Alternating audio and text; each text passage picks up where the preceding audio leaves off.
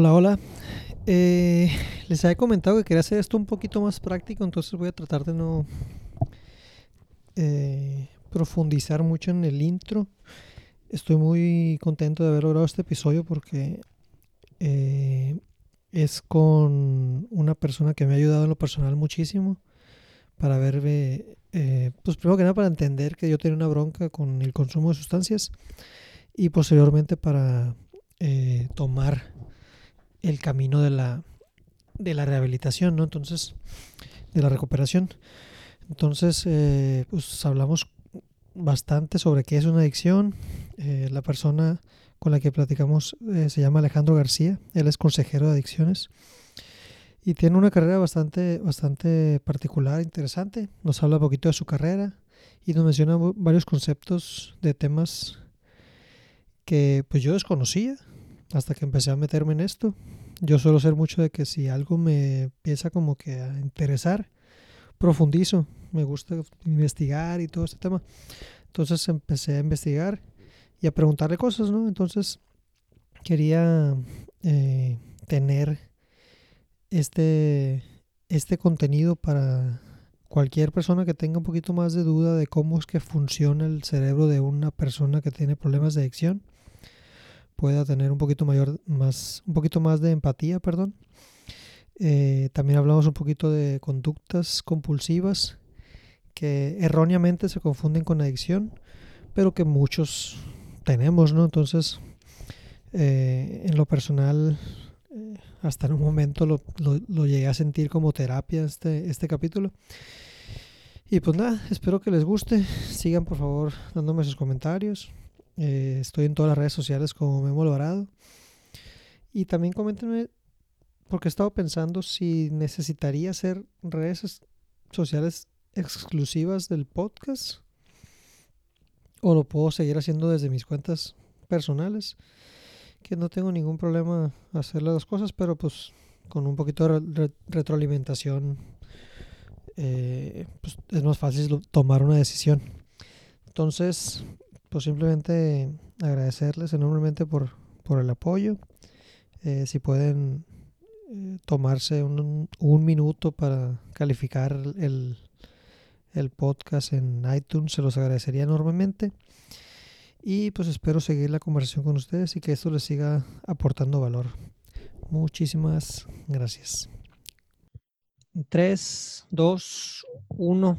Alex, buenas noches. Muchas gracias por tu tiempo. Encantado, Memo. Encantado de estar aquí contigo. Sí, qué lástima que, que no, no, lo pudimos hacer presencial, pero pronto vas a tener por allá en, en, la, en la enorme Tenochtitlan. Sí, encantado de estar aquí en contacto con tu audiencia. Muchísimas gracias, Alex. Y pues para, para nomás dar un poquito de, de, de contexto, historia, eh, cuéntanos quién es Alex Alejandro Pues García. Mira, yo me dedico a la consejería en adicciones. Este, básicamente, pues como casi todos los que buscamos eh, eh, desarrollarnos de forma profesional en la, en la, consejería, tenemos pues alguna historia eh, personal con el asunto de las adicciones, ¿no? Que en, en mi caso particular, pues, yo tuve, eh, por problemas de depresión y ansiedad, me enganché con las benzodiazepinas, este, que son básicamente ansiolíticos, y con el alcohol, pues.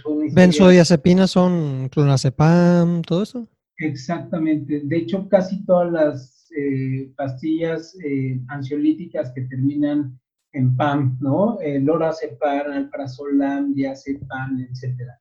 Ok. ¿No? Que, que además, este, digo, no es un caso raro, esto se está viendo así en el ámbito profesional como una pandemia terrible, porque las están recetando pues, de forma indiscriminada, ¿no?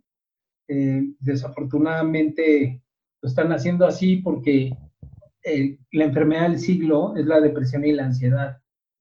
Entonces es muy fácil pues empezar a tratar a la gente con, con ansiolíticos. Esto te hace sentir muy bien casi inmediatamente y el problema es perpetuarte ahí sin buscar una forma de recuperación que tenga que ver con otras fórmulas farmacológicas y con terapia, ¿no? Como te dan, la, te dan la medicina pensando que eso solo lo va a curar y imagino que la misma, eh, pues el mismo consumo, como lo vas sintiendo que te mejora, lo vas aumentando y vas haciendo como que ese, esta cadenita eh, que a futuro tiene sus consecuencias. Claro, de hecho, este, lo que sucede con, con, las benzodiazepinas y que también se está viendo mucho en el consumo de marihuana es que momentáneamente te bajan la ansiedad y bueno, y también pasa con el alcohol, te bajan la ansiedad, pero después tienen un rebote, entonces empiezas a sentir mayor ansiedad, entonces empiezas a subir la, la dosis. Y una vez que empiezas a subir la dosis, empiezas a generar tolerancia. Y la tolerancia es uno de los criterios para saber si hay un problema de adicción o no. Esa es como la primera cosa que se ve es la tolerancia. Cada vez necesitas más sustancia para sentir el mismo efecto, ¿no? Y la otra cuestión que se empieza a ver es la supresión, es decir, que cuando cortas el consumo empiezas a sentir un malestar físico. En el, cambio, en el caso de las benzodiazepinas, los primeros efectos de, del síndrome de abstinencia, pues obviamente es ansiedad, ¿no? Mucha ansiedad, que lo mismo pasa con el alcohol. O sea, eh, la, diferencia entre una cruda y, y, el, este, y la supresión de alcohol es que normalmente cuando hay una cruda, el alcohol lo primero que se desdoble es en una sustancia que se llama acetaldehído, que es una molécula que al hígado le cuesta mucho trabajo volver a desdoblar y que es muy tóxica. Entonces, las primeras crudas normalmente es dolor de cabeza, este, etcétera. Básicamente estás intoxicado por el acetaldehído. Después tu hígado lo vuelve a convertir en ácido acético y entonces lo, lo eliminas mayormente por la respiración, ¿no? Cuando una persona siente su presión, es distinto porque lo que pasa con la supresión es que tu cuerpo se ha acostumbrado a funcionar con cierta dosis de sustancia y de repente se lo quitas y entonces tu cuerpo entra en, un desequilibrio y entonces empiezas a sentir, pues obviamente, este, los efectos negativos, ¿no? Ok. Oye, Alex, y, pues para dar eh, aquí más información a, cualquiera que esté escuchando, ¿cómo definirías tú eh, una adicción o qué, es una adicción? Mira, antes, antes cuando surgió AA en 1935, se creía que la adicción era un tema que estaba dividido en dos. Esto lo dijo un doctor que se apellidaba Circus y él dijo que, que la adicción era eh, un problema eh, que se dividía en dos componentes. Uno era la obsesión, que era esta idea que se repetía de forma constante y que te lleva al consumo, y después la compulsión, que él definió como una especie de alergia porque el cuerpo de un adicto funciona de forma distinta, en donde pues una vez que empezaba el consumo ya no podía parar. Eh, obviamente en 1935 al año 2000 aproximadamente, no había habido mucho avance en cuanto a investigación se refiere en específico a cómo funciona la adicción pero Nora Volkov, una doctora de origen mexicano eh, que está en el NIDA, en el National Institute for Drug Abuse, empezó a hacer eh, estudios del cerebro eh, justamente sobre la adicción. Y lo que ella descubrió es que no se trata de, de una enfermedad que tenga que ver con cómo responde tu cuerpo al químico, sino cómo responde tu cerebro al consumo y ella lo definió como una enfermedad cerebral. Y lo que esto supone, por un lado, es que se modifica la estructura de tu cerebro y su funcionamiento. Es decir, que una persona que tiene adicción, su cerebro ha cambiado y lo que sucede es que haz de cuenta que el sistema límbico, que es donde están todas las emociones, empieza a tener eh, mayor actividad, mientras que la corteza prefrontal, que es la parte que nos define como seres humanos, seres sociales, eh, que regula, regula nuestra conducta, etcétera, baja su actividad. Entonces, básicamente, el cerebro de un adicto es como el cerebro de un adolescente, ¿no? No tiene freno, tiene una gran impulsividad, eh, se mueve a partir de las emociones, sin poder meter mucho la razón, y básicamente cuando esto sucede, pues no tiene freno. Eh, la, la, buena noticia de lo que descubrió esta doctora es que el cerebro sí se recupera, pero tarda como cinco años en recuperarse. No significa que puedas volver a consumir porque básicamente te queda una especie de huella que es la sensibilización, eh, que, que si tú dejas el consumo y lo vuelves a tomar más adelante, pues muy rápidamente tu cerebro vuelve a modificarse, se vuelve a convertir en cerebro adicto y vuelves a funcionar así. Entonces, la buena noticia es esa, que, que sí se recupera en cuanto a la impulsividad, al control, etcétera, ¿no? La mala noticia es que antes se pensaba que cuando entrabas en, en, el consumo ya no podías parar. Ahora se descubrió el craving, que no es un pensamiento obsesivo, sino que ante ciertos estímulos externos o internos, tu cerebro se pone en modo de consumo y entonces es como si hubieras consumido antes de haberlo hecho con toda esa compulsión. Ok, entonces, ¿y, este, y este descubrimiento de la, de la doctora mexicana, hace cuánto fue? Eh, la doctora Volkov debe haber descubierto esto hace aproximadamente unos 15 años. Relativamente nuevo. Sí, es, es, eh, la verdad es que la ciencia de la adicción, este, a, partir de estudios del cerebro, es muy nueva. Eh, se, sabía muy poco al respecto, ¿no?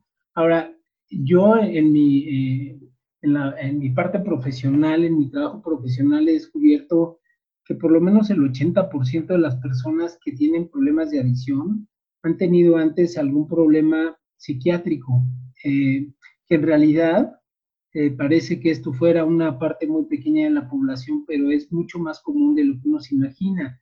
Eh, ansiedad o depresión, por poner un ejemplo, ¿no? Este, y, y, muchas de las gentes que se enganchan y perpetúan el consumo hasta enfermar su cerebro, pues obviamente están buscando una forma de automedicación, ¿no? Sí, sí, Sí, o sea, yo, yo en, mi, en mi caso lo que te puedo, que conoces muy bien, es, eh, pues sí, o sea, esa vocecita que, que te mantenía incómodo, pues la, la mantenías neutralizada, ¿no? Dormida.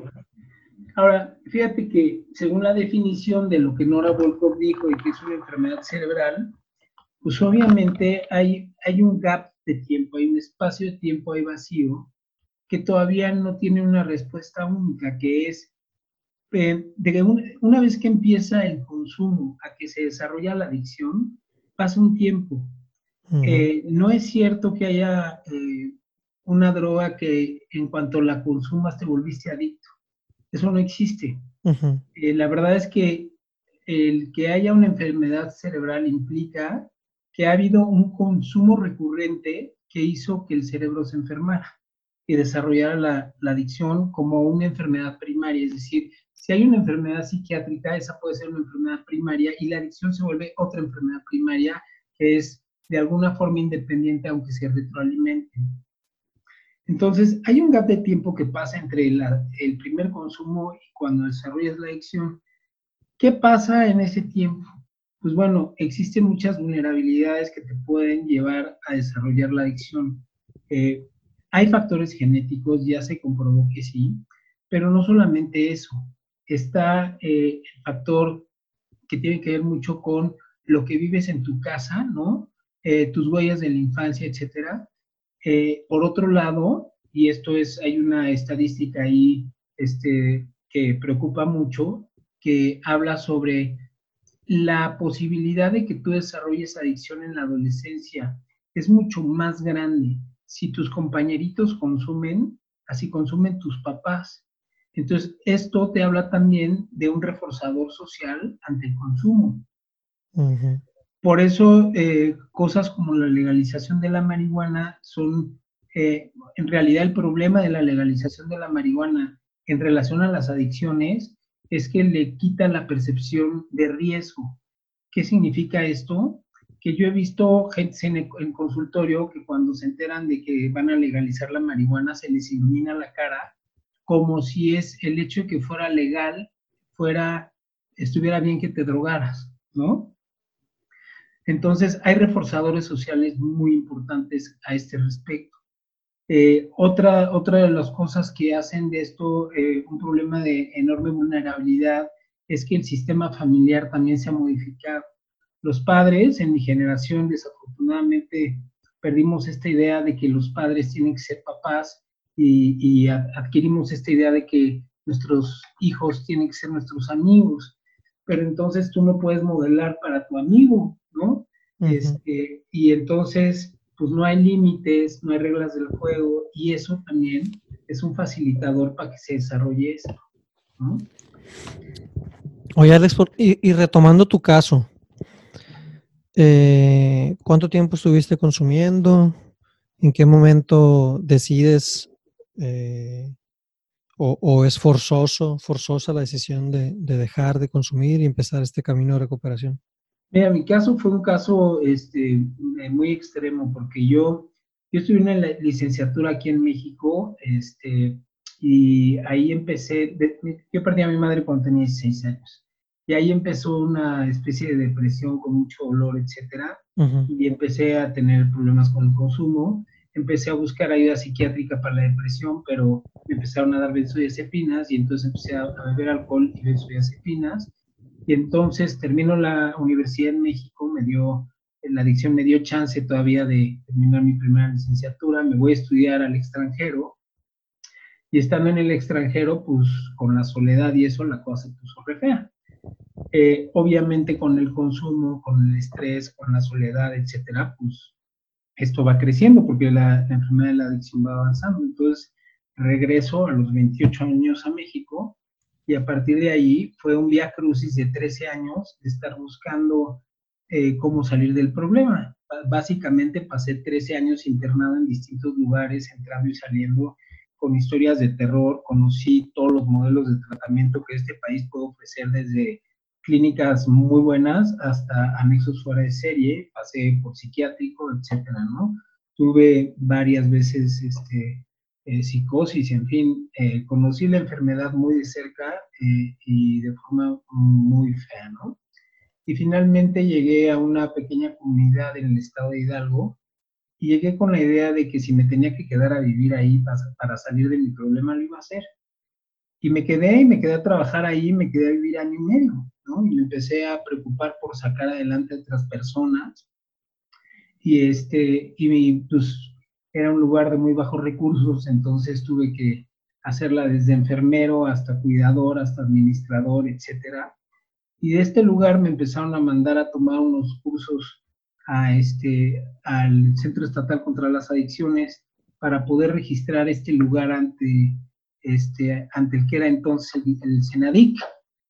Entonces empecé a, estudiar eh, algunos cursos de desarrollo humano, este, de manuales y programas de trabajo, etcétera, ¿no? Oye, Alex, pero cuando llegas a esa comunidad, tú llegas queriendo dejar el problema. Yo llegué ya pidiendo esquina, ¿no? Por supuesto que queriendo dejar el problema.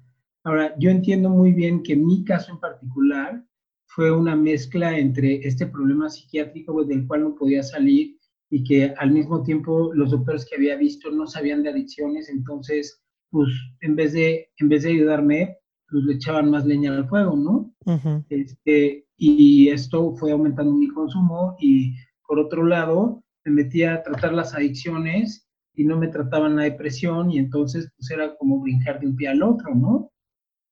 Muy desesperante cuando yo estuve en psiquiátrico, pues ahí me querían tratar la depresión y la ansiedad, pero pues ahí no trataban la adicción, entonces fue muy complicado, ¿no? No existía un lugar que manejara las dos cosas de forma integral. Este, en ese entonces, las muy buenas clínicas, algunas de ellas siguen funcionando, eran muy buenas, pero para personas que tenían eh, exclusivamente el problema de la adicción, ni siquiera había psiquiatras, creo que a la fecha no, había, no hay psiquiatras en, esos mismos lugares, ¿no?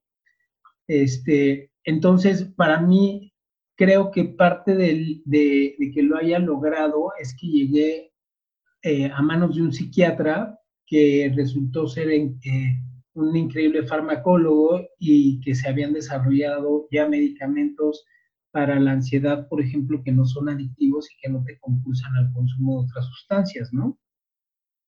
Entonces, eso creo que, es, que fue eh, definitivo. Una vez que, que, logré tener una buena medicación, no me costó trabajo salir del problema.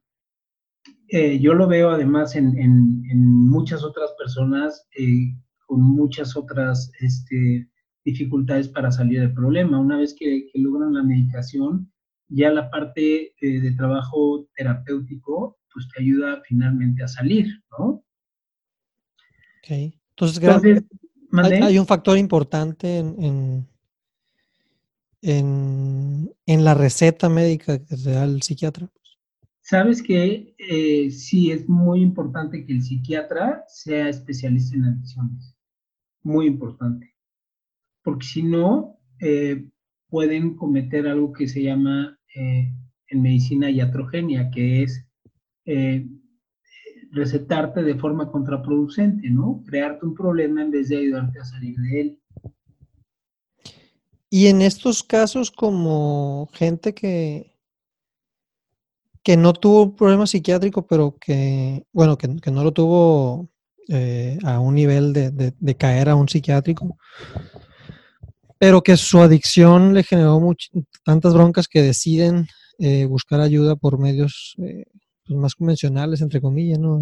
grupos de, de, apoyo, eh, cortar el consumo y, acompañándolos con estos grupos. ¿Ahí qué sucede?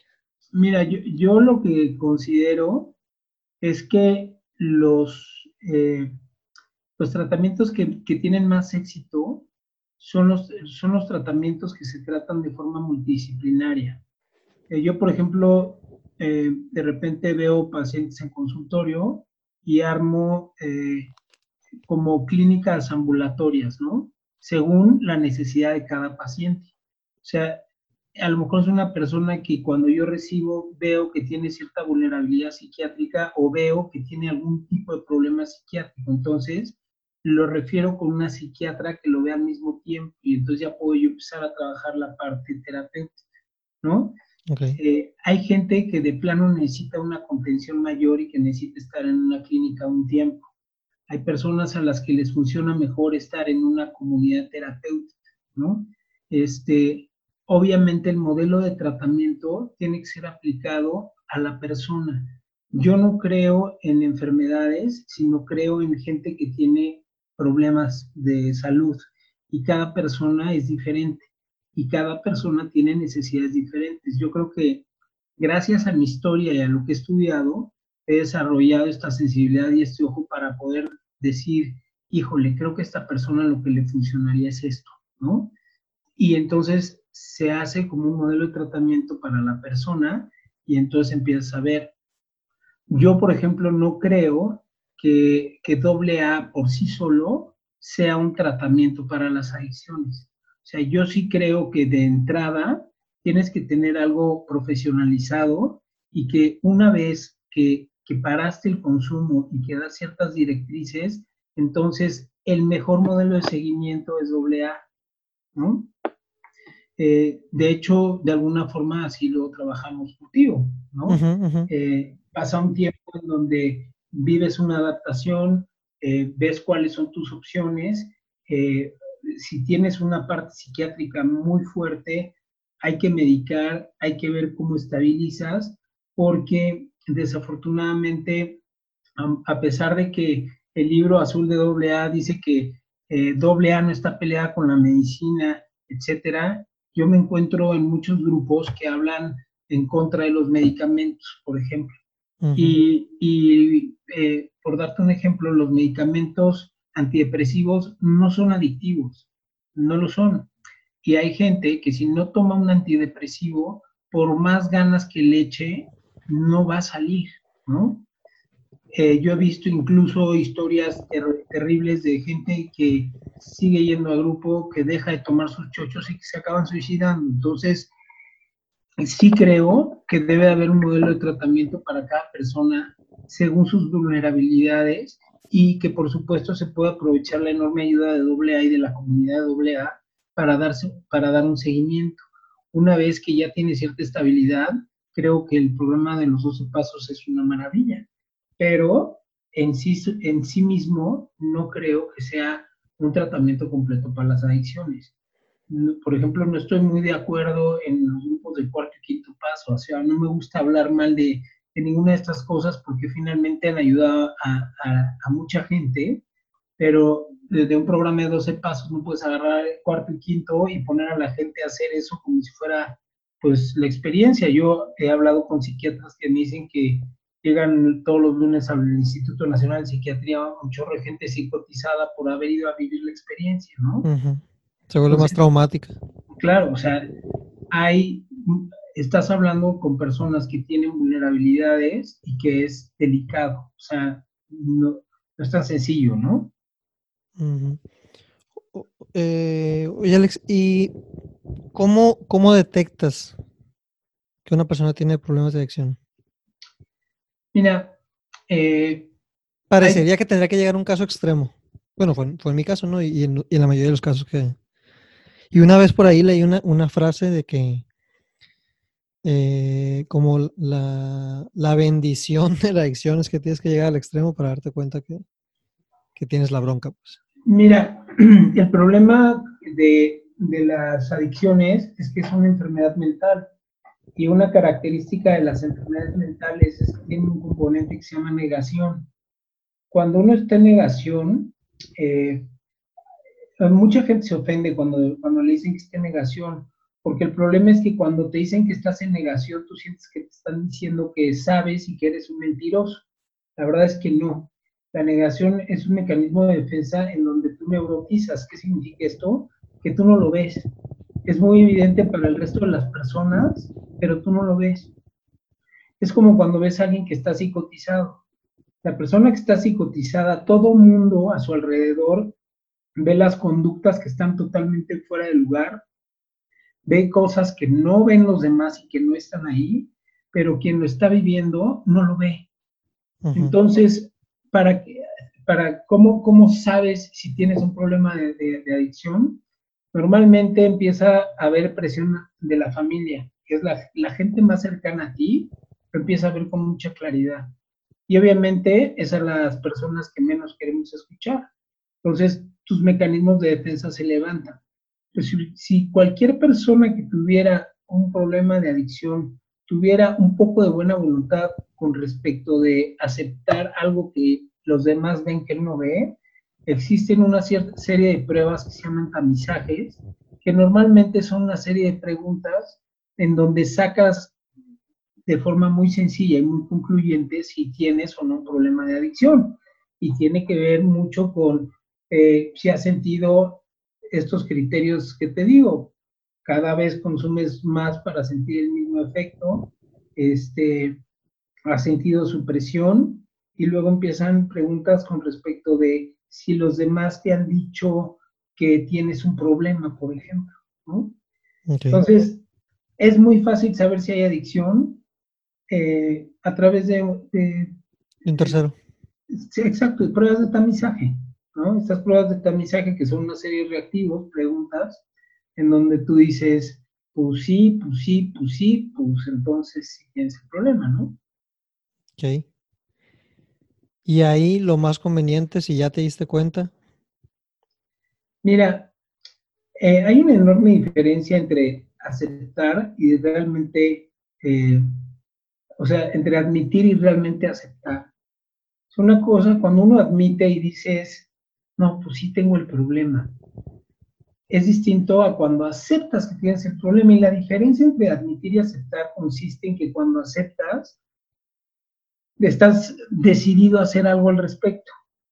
O sea, si tú aceptas algo, actúas en consecuencia y buscas una solución.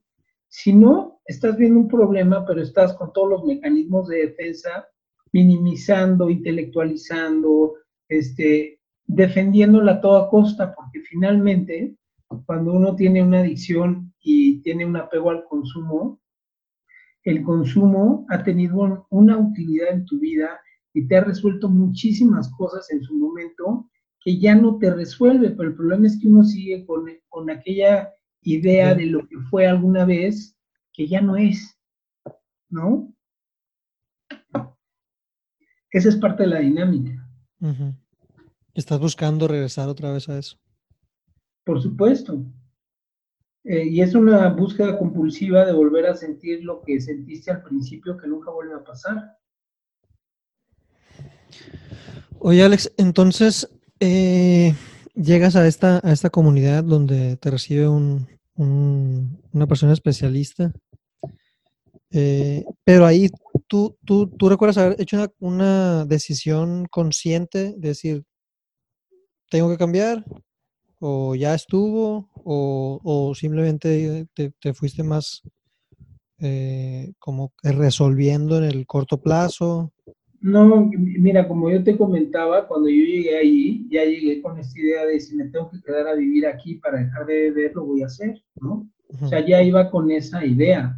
Este, obviamente para que eso pasara, pues pasé muchos años eh, con todos estos mecanismos y con todas estas cosas. Eh, una vez que me quedé ahí, pues empecé a tratar de hacer lo mejor que podía con lo que tenía y fue cuando me puse a estudiar esto para registrar el lugar en el Centro Estatal contra las Adicciones. Y yo dije, si para poder salir de aquí y regresar a mi ciudad natal, pues tiene que llegar aquí una chamba a tocarme a la puerta y pues la vida te va poniendo cosas y llegó ahí una chamba a tocarme a la puerta y así pude regresar a mi ciudad.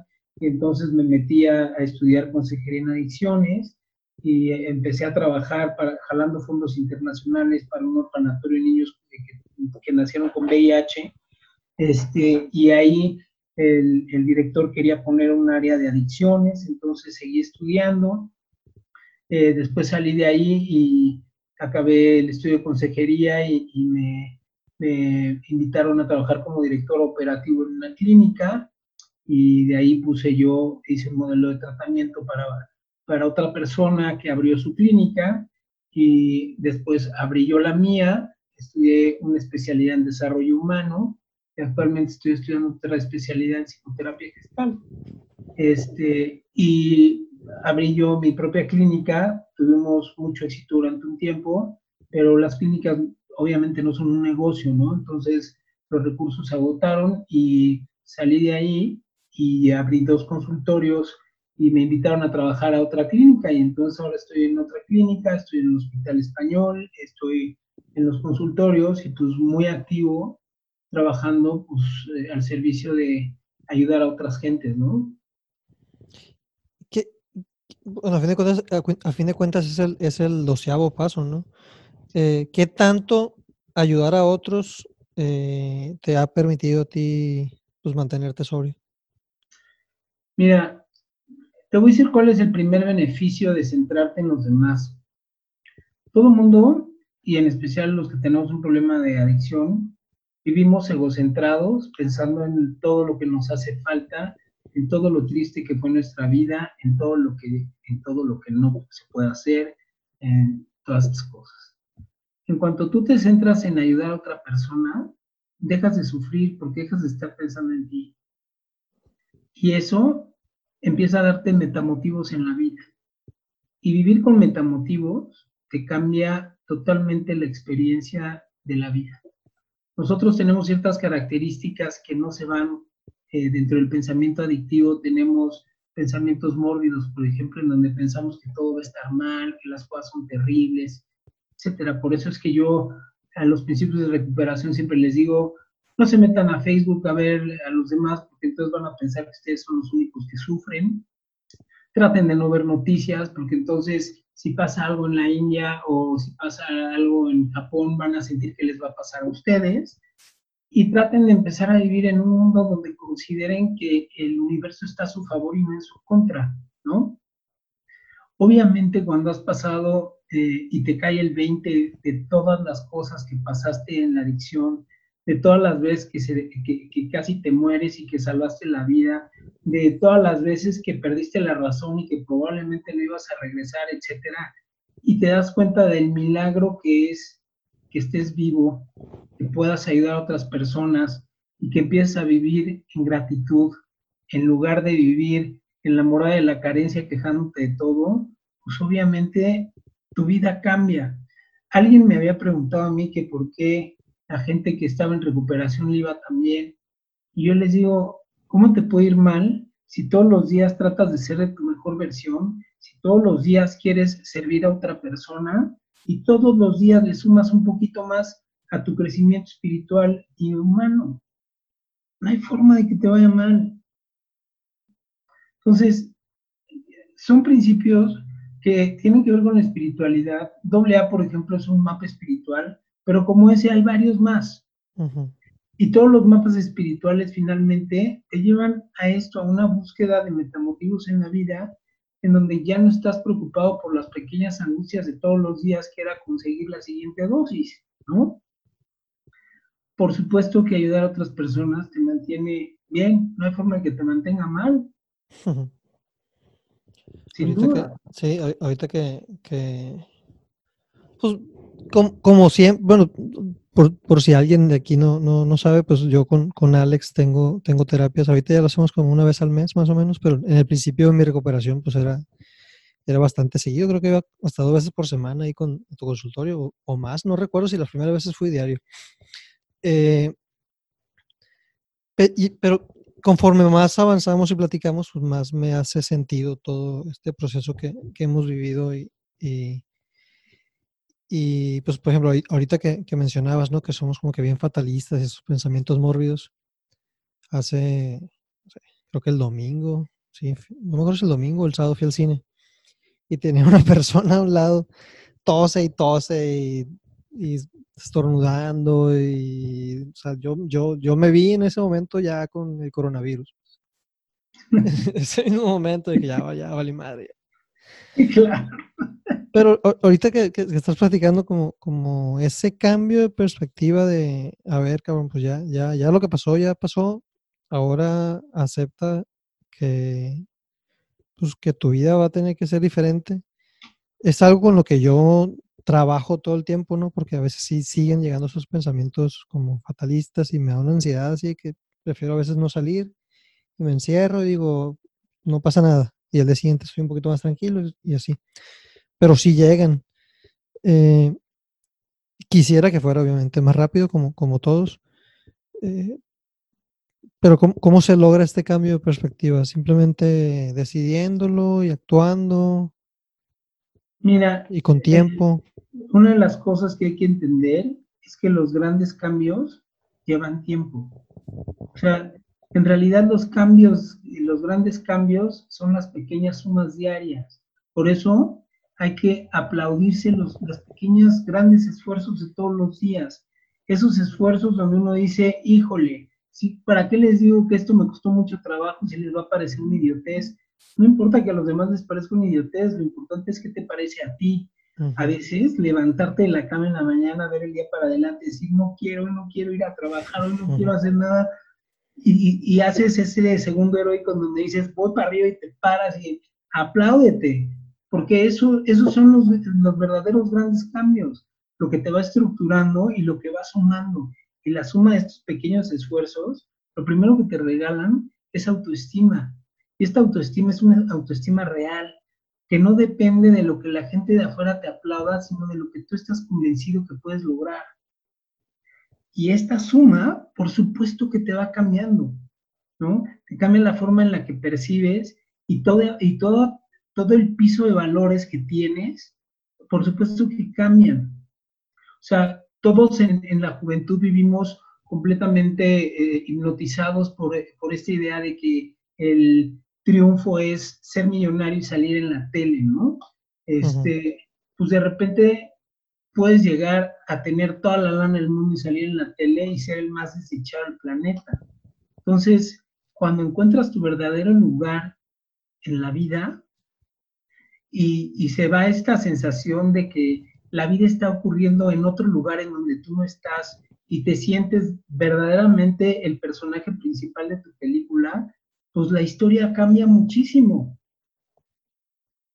Cuando dejas de estar preocupado por la amenaza del coronavirus que va a llegar y te, va a tragar y entonces, y dejas de preocuparte por eso y empiezas a pensar en cómo sí puedes aportar, qué sí puedes hacer, híjole, pues por supuesto que la cosa cambia. O sea, esto no significa que nunca nos vaya a pasar nada, que nunca vayamos a tener un accidente, que nunca pero ¿sabes qué? Sí significa que no vas a vivir esperando el golpe y sufriendo mientras llega, sino que vas a vivir y vas a vivir bien y vas a construir y si llega algún día ese golpe, pues llegará, estarás bien preparado para recibirlo. Sí, que, que, a fin de cuentas llegan, ¿no? Pues son golpes de la vida. Claro, pero te voy a decir, eh, vivimos angustiados por esos golpes que van a llegar y se nos olvida estar contentos hoy porque hoy no ha llegado. ¿Sí? Sí, sí, sí. Entonces, de verdad, no tiene sentido. O sea, eh, hoy lo platicaba en la, en la clínica que le estaba dando, eh, estaba conversando con los chicos y les decía, no se esperen al, al momento de estrellato en donde llegas y entonces es un gran éxito tu vida y todo el mundo te aplaude, porque ese momento es muy efímero y si vas a vivir soñando de aquí a que llegue con eso, te vas a perder el camino, que el camino es lo mejor y el camino son los pequeños logros diarios. Ahora, la vida es terrible, etcétera, etcétera, pero quienes hemos tenido un problema de adicción grave, un problema de salud mental grave, tenemos una forma de medir las cosas diferentes. ¿Qué puede pasar peor el día de hoy de lo que ya pasó? ¿Qué te, qué te robó tu libertad de tal forma? ¿Quién te alejó a, a los seres que más amabas? ¿Quién te robó todos los triunfos para los que estudiaste y te preparaste? ¿Cómo te puede ir este, peor que eso? Eso debería dar cierta certeza y cierta tranquilidad para enfrentar los contenidos de la vida. Por eso, no se trata de dolerse del pasado, sino vivir el proceso para trascender el dolor a través de abrazarlo, salir del otro lado y definir qué es lo que quieres hacer. Eso también es tuya. Sí, sí, sí, claro. y es algo que, o sea, yo, me he dado cuenta, pues, cómo, cómo este proceso de, recuperación que, recientemente cumplí dos años, eh, y cada vez, pues obviamente no, se gradúa, no se termina, pues, pero cada vez me siento mejor con, lo que voy logrando pues, y, veo al principio y, y, cuando tenemos las terapias y todo eso, y es, y es algo que, que yo estoy seguro que mientras siga en ese camino, eh, voy a estar mejor, pues que cada vez lo voy a, lo voy a sentir mejor.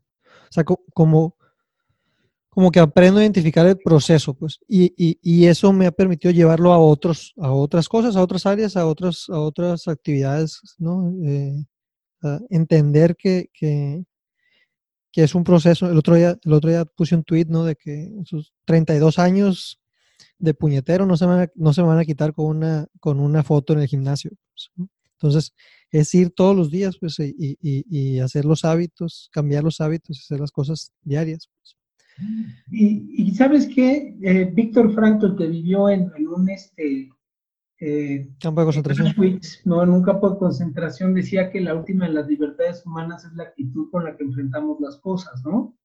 Obviamente, si tú decides ir al gimnasio por disfrutar el ejercicio, tus posibilidades de, ponerte súper fuerte son mucho mayores, así vas todos los días pensando en a ver cuándo me voy a poner fuerte. Esa actitud es una decisión diaria. Y esa es la última de nuestras libertades y es lo que genera el cambio más profundo. Sí, el, disfrutar y entender el, proceso de las, de las cosas. Claro, empezar a tener una perspectiva diferente en la vida. Por eso el proceso de recuperación no es, no es algo sencillo, porque así como la adicción involucra todas tus áreas de vida y todas en mayor o menor grado se ven afectadas, pues la recuperación también significa que todas tus áreas de vida van a mejorar. Sí, naturalmente. Claro. Y, tampoco implica, como se cree, eh, que la adicción es una especie de debilidad mental, ¿no? No, hay que entender que no tiene que ver con la voluntad, justamente es una enfermedad. Nosotros por la tradición judio-cristiana tendemos mucho a la culpa y a la vergüenza y en realidad es un problema de salud eh, y hay que entenderlo. Eh, no es que un adicto decida consumir o no, un adicto no puede elegir. Por eso es una enfermedad. Es como si una persona que tiene problemas de presión arterial eh, pudiera decidir, ahora sí no se me va a subir la presión, ¿no? este, o una persona con diabetes diga, pues me voy a comer este pastelito y no se me va a subir el azúcar. Lo mismo sucede con la adicción. Claro que eh, la, enorme diferencia es que la adicción te lleva a, actuar de, de, formas en donde lastimas a la gente que está cerca. Y eso es terrible, ¿no? Porque además un adicto muchas veces hace daño y cuando despierta de lo que pasó, ni siquiera él está consciente de por qué lo hizo. A veces ni siquiera qué hizo. Terrible, ¿no? Sí, la locura como tal. Sí. Por eso hay que entender que esto no es un mal moral, es un problema de salud. Y, oye, Alex, parecería o sea, yo, me siento súper afortunado y agradezco todos los días haber tenido como que la, posibilidad de haber sido internado donde fui internado, de, haber dado con, contigo, eh, de que mis papás me pudieron apoyar en ese momento. Pero, pero eso implicó, obviamente, un, eh, un, gasto importante, pues, o sea, fue, algo caro, por decirlo así, llegar a este tratamiento, pues. Eh, es un camino que, se me dio a mí, pero, pero para otra gente que no tiene la posibilidad, ¿qué camino hay? ¿O qué camino existiría? Mira, eh, en México hay internamientos de, muchos precios, ¿no? Eh, obviamente los, los tratamientos multidisciplinarios normalmente son caros. Cuando yo tenía la clínica, pues gran parte de, de donde se iba el dinero, pues era obviamente en pagar sueldos y salarios. Si quieres tener profesionales de la salud que valen la pena, pues cobran, ¿no? Este, ahora, eh, sé que los centros estatales contra las adicciones, eh, se han abierto algunos centros que se llaman Nueva Vida, y también yo tengo así como mi catálogo de lugares a donde internar si no hay recursos, por ejemplo, ¿no? Eh, hay lugares como la Quinta Santa María, que está en el estado de Hidalgo, que está, digo, les queda muy lejos de donde tú estás, pero es un lugar eh, bastante digno, eh, donde no se utilizan, se usan consejeros más que, este, más que psiquiatras, doctores, etcétera, ¿no? La otra es tener tratamientos multidisciplinarios en donde veas a distintos actores por ejemplo, en el Instituto Nacional de Psiquiatría puedes ir a ver, eh, eh, te hacen un estudio socioeconómico y en función de eso eh, te, aceptan o no y te cobran muy poco dinero. Este, en fin, hay, hay opciones. Pues. Hay alternativas. Por supuesto que los, los, procesos que cuestan pues son los, los que tienden a tener mejores posibilidades, ¿no? Ok. Está una pregunta que se, que se me fue ahorita escuchándote. Eh, ¿tú, tú, ya como consejero, cuánto tiempo tienes? Eh, como siete años. Ok. ¿Y qué has visto de la misma eh, percepción de la enfermedad desde que empezaste a ahora? ¿has visto que se ha, avanzado en el entendimiento o se ha deteriorado, se, se ha intensificado la, enfermedad?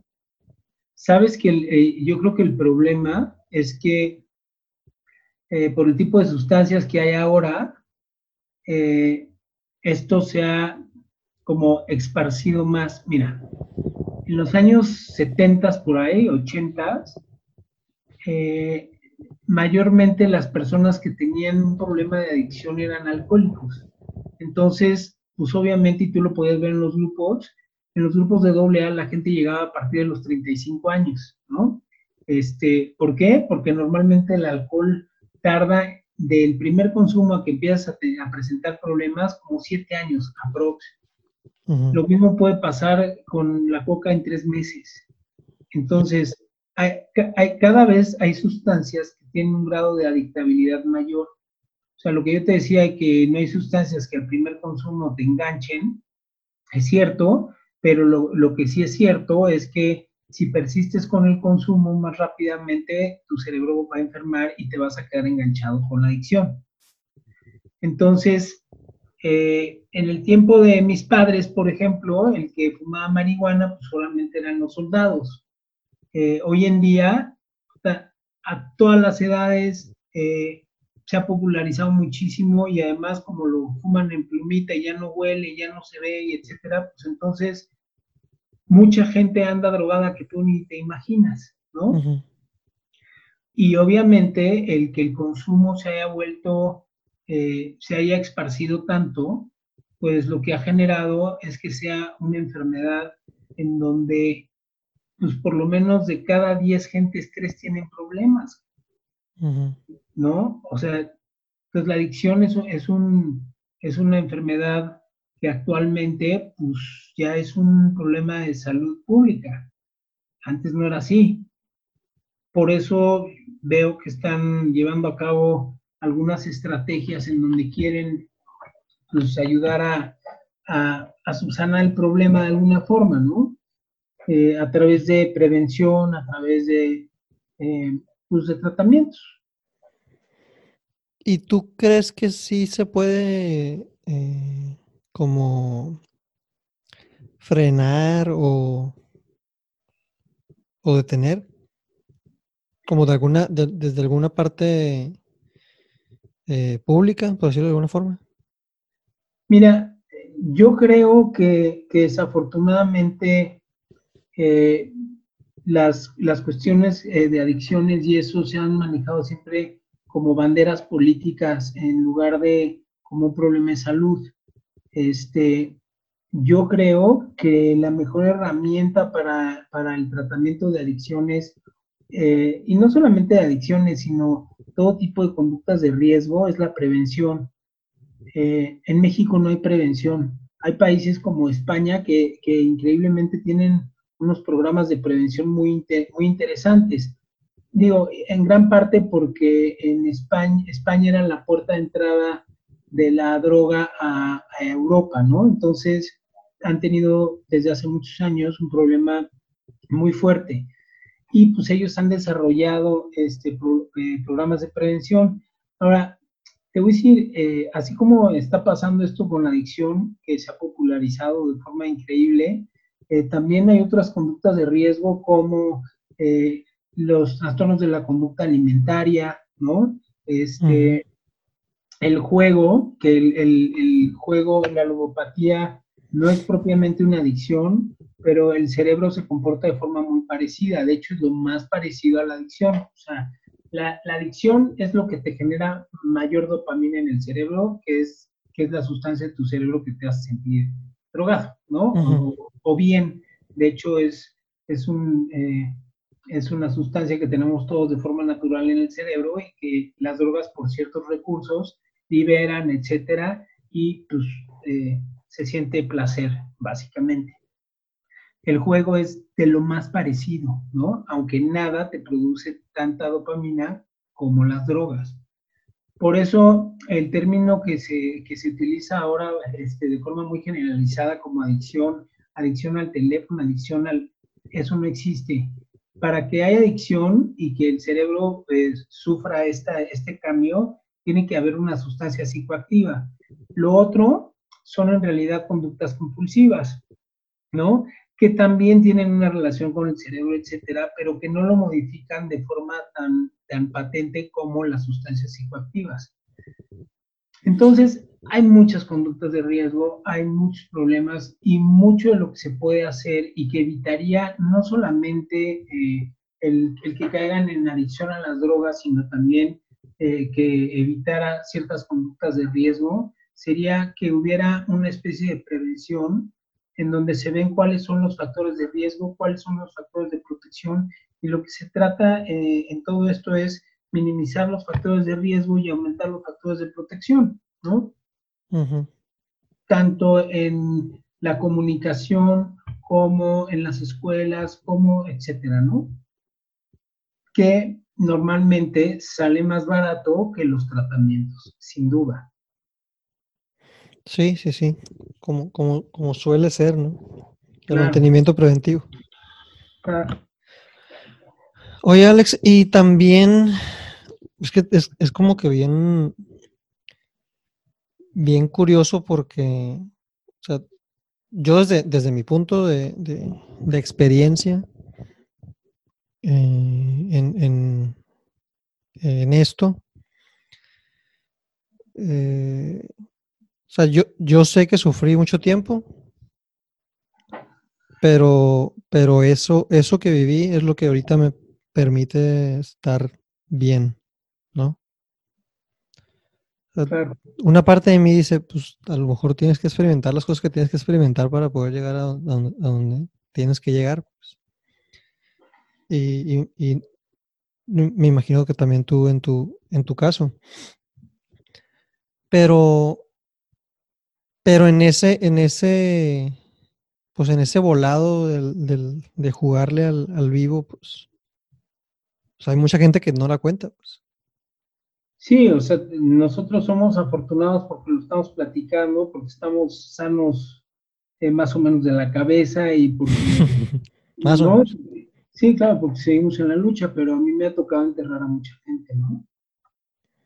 Y también me ha tocado ver a mucha gente que ya no regresa, o sea, que, se va a la psicosis o que le da un brote eh, de esquizofrenia a, partir del consumo y que ya no hay, ya no, ya no hay regreso, ¿no? y, por supuesto que es muy doloroso, ¿no? Obviamente, eh, cada quien tiene que vivir lo que le toca vivir.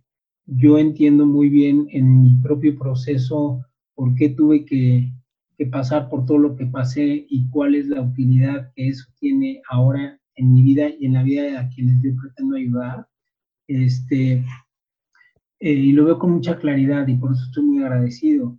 Eh, no creo que todo el mundo tenga que pasar por eso. Digo, sería terrible que todo el mundo tuviera que vivir 13 años de internamiento. ¿no? O sea, eh, no creo que, que, que, lo tengan que vivir todos. Por supuesto, que eh, el que el que tú hayas salido, el que yo haya salido demuestra eh, pues una enorme resiliencia, ¿no? Eh, pero también tiene mucho que ver con el trabajo y la disposición. Y en, y en casos de, de, conductas compulsivas que mencionabas ahorita, que, que se comportan mucho como la, como la adicción, pero, pero que no causan esos mismos daños, eh, por ejemplo, la comida, ¿no? Este, eh, ¿qué, tú también has hecho algo ahí de trabajo con eso? Hay, algo que pudieras como que mencionar como para tomar en cuenta? Porque el, otro día alguien se me acercó y me dijo, oye, a lo mejor no te diste cuenta, me dice, porque, porque pues tú hablaste más del, de, pues, de tu historia, o sea, en, el episodio que yo grabé donde cuento mi historia, hablaste más de tu, de tu caso con las sustancias, pero, pero yo me reflejé mucho en, la comida, ¿no? Por ejemplo. Eh, pues que yo he tenido muchas broncas con, la comida, pues. Mira, yo he, trabajado de forma multidisciplinaria, porque no es mi especialidad, con personas que tienen trastornos de la conducta alimentaria, por ejemplo. Este, y los trastornos de la conducta alimentaria tienen ciertas vulnerabilidades que son muy delicadas. O sea, hay ciertos reforzadores sociales que te dicen que está bien estar delgado, ¿no? Eh, y el problema es que las personas que tienen eh, un problema de, por ejemplo, de anorexia, tienen esta sensación de que si bajan un kilo más, las van a querer un kilo más. Y tienen una distorsión de imagen corporal es muy difícil de entender para la gente que está afuera, porque de repente tú ves una persona que tiene un índice de masa corporal de 16 está lista para irse a un hospital, llega, se siente gorda, ¿no? Entonces, es un animal, o sea, eh, eh, los trastornos de la conducta alimentaria es un animal muy complejo y completamente distinto a las adicciones en muchos sentidos. En otros sentidos es muy parecido, por eso, eh, por ejemplo, se utilizan programas de 12 pasos para gentes que tienen, que son comedores compulsivos. Ahora, la anorexia y ser comedor compulsivo es diferente. Y hay gente que pasa de la bulimia a la anorexia este, y están penduleando de uno a otro. Ahora, no es raro que gente que tiene trastorno en la conducta alimentaria además tenga un problema de adicción. De hecho, hay muchas personas que tienen de base un trastorno en la conducta alimentaria que se empiezan a, medicar a través de las anfetaminas para controlar su peso y que acaban enganchadísimas con las anfetaminas y con el trastorno en la conducta alimentaria. Ahora, si tú crees que los tratamientos para, para adicción son caros, los de los tratamientos para este, conducta alimentaria son mucho más caros. Eh, ¿Por qué? Porque necesitas especialistas, eh, por ejemplo, nutriólogos, que sepan además de esto, porque si no, empiezan a hacer las, las dietas de cuéntale las calorías y no le puedes hacer eso a una gente que tiene anorexia, ¿no? este, entonces, por supuesto que cada una tiene sus, cuestiones particulares. Ahora, eh, para personas que tienen adicción a la ludopatía o al juego, pues hay grupos de AA que, o de 12 pasos que tratan, eh, con eso. Eh, por ejemplo, la gente que tiene codependencia, que son literalmente adictas a otras personas, también hay grupos de 12 pasos para eso, ¿no? se utilizan los 12 pasos porque obviamente te ayudan con las conductas compulsivas. Es un mapa espiritual, ¿no? Sí, son, son unas reglas para estar bien en la vida. Sí, ahora, cuando una persona deja el consumo, normalmente empieza a compensar a través de conductas compulsivas. Eh, la idea es que, como dice un autor que se llama Terence Gorsky, es que eh, la definición de sobriedad que él da me encanta porque para él la sobriedad es no consumir ninguna sustancia psicoactiva más no tener ninguna conducta compulsiva más que le estés dando la vuelta a todas las áreas de vida que se vieron lastimadas por tu enfermedad y que empiecen a mejorar. Es la forma más objetiva que yo conozco de sobriedad. Ok, está, está, está buena esa, esa definición. Sí, son, son cosas como para poder medir en realidad de qué depende la sobriedad, ¿no? yo, sí me acuerdo que al principio y, a veces lo noto, pues ahorita lo que, lo que, lo que yo siento también que, que he adquirido, he ido fortaleciendo es como un, un, musculito de, de, detección propia o de, de autoconocimiento, de saber cuando me llegan esos, esos momentos de cuando empiezo a comer por ansiedad o, cuando eh, no sé, ¿no? De que, de que no, no, me, no, me, lleno, pues, y, y, sé que es por eso ya, aunque pues, como que me calmo, trato de tomar agua, relajarme, como y, y, por eso ahorita estoy empezando como que a, hacer ejercicio, a, a, cuidar un poquito mi nutrición, como que a tratar de, de, de mejorar mi relación también con la comida y, entender, ¿no? Como como que esta parte de conocer, pues de conocerme a mí, ¿no? Y saber cómo, cómo es que esas conductas me, me, hacen daño, independientemente de que ya no sea una sustancia, sino, sino una conducta. Claro, yo creo que tú hiciste un magnífico trabajo de introspección, es decir, eh, de poder ser un observador de tus propias conductas, de ver cuándo eran adaptativas y cuándo te estaban empezando a hacer daño. Eh, también te volviste un muy buen observador de tus propias emociones desde esta parte meditativa como una segunda persona, ¿no? Entonces, que eso es eh, gran parte del, del, trabajo terapéutico que se va haciendo justamente para desarrollar estas habilidades en donde tú mismo te puedes dar cuenta de esto que estoy haciendo no está padre, no me estoy sintiendo bien, lo voy a cambiar, ¿no?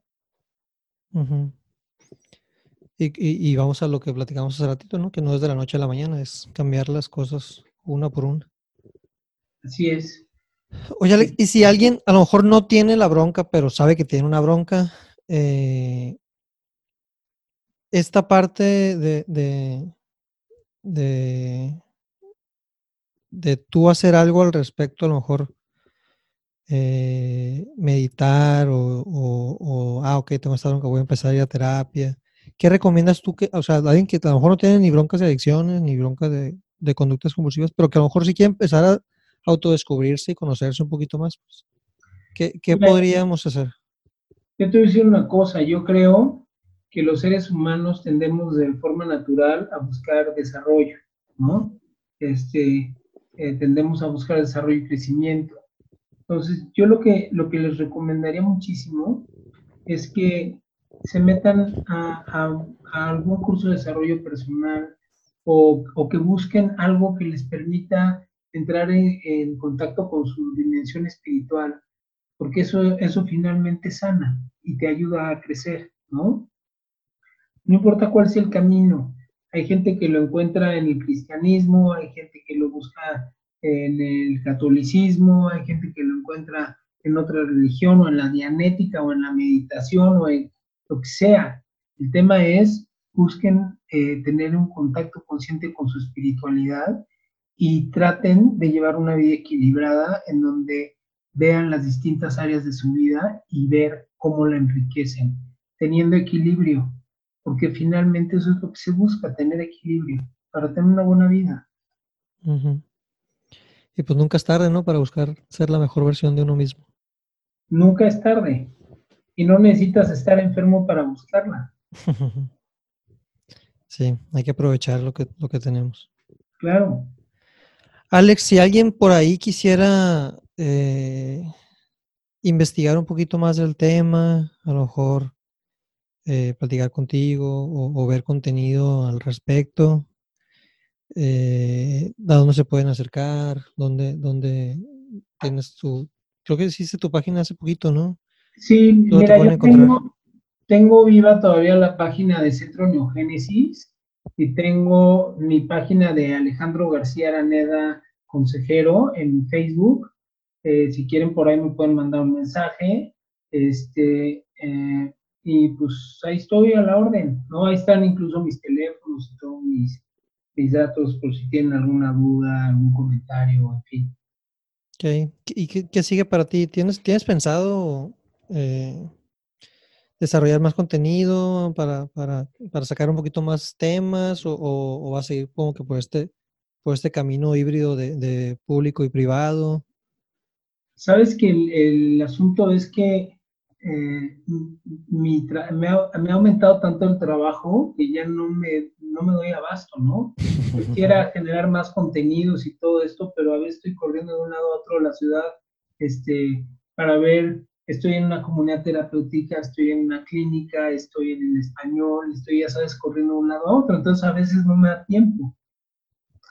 Y como tú sabes, yo estoy de tiempo completo con los pacientes, a la hora que me necesiten ahí estoy, entonces eso implica un compromiso que a veces no me permite eh, hacer contenidos, ¿no? Sí, sí, sí, sí, completamente de acuerdo. Pero creo que, bueno, será interesante, mejor un libro que sacaras o algo a lo mejor más adelante tengo, pues tengo mucha información, ¿no? Este, a lo mejor más adelante lo, ¿Tienes, ¿Tienes calculado como a cuánta gente has podido ayudar? Híjole, la verdad es que no.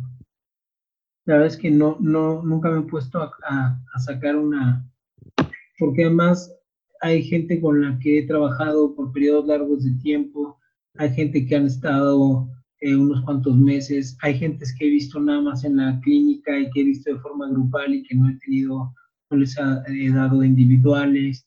Entonces, pues no tengo un número en realidad, ¿no?